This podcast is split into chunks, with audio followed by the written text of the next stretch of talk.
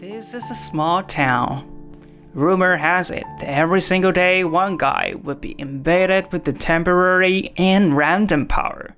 No one knows when and what.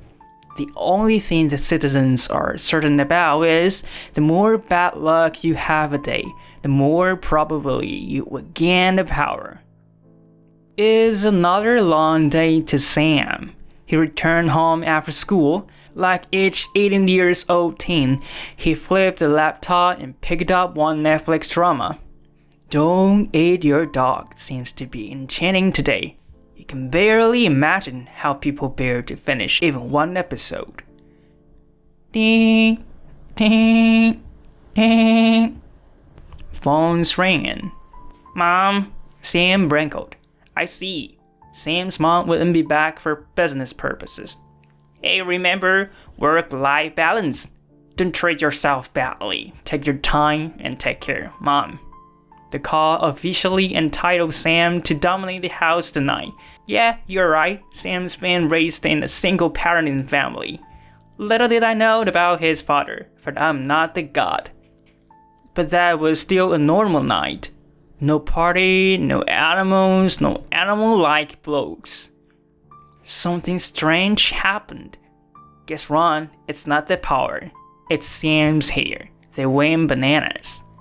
They went straight and curly in turns, as if someone's pulling and curling it.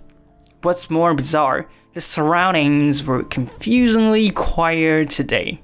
It was roughly 10 p.m., but no soul was observed through the window. So was barking. An engine was cranked up by someone. What a relief.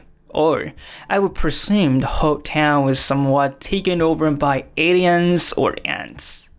Called by nature, Sam grasped his phone and stormed in the restaurant. At that time, he could hear fireworks set off outside. Celebration? He thought he was missing something out. He opened the calendar but failed to find the answer. But no big deal. He was busy struggling with the fire set around his cave. The fires were unceasing and became louder and louder. All of a sudden, the sound vanished into the thin air, and so did the fire he was dealing with. There seems to be some connection, you know. He gave Steve a call talking about their teamwork. They took the same course, III, Introduction to Instagram and Inception. They were up to their first group assignments. The course was offered by the first time and turned out to be the most sought after one. If you take a look at the syllabus, you'll find nothing but the Instagram post with the guy beaming in red and throwing the pebble to you everyone could tell he was not a good person, but giving an explanation was far from easy. Holy crap! You guys might wondering why you're here, why you're listening to this story. I mean, there is no reasons cause I just want to record them special episode that Betty doesn't even know about. So that's all for today, but um, of course, we can extend and carry on this story in our future if some of you guys are really interested and but no worries about our regular episode. We are gonna record the um, regular episode as usual. So, and now we're gonna be deep into some phrases in this story.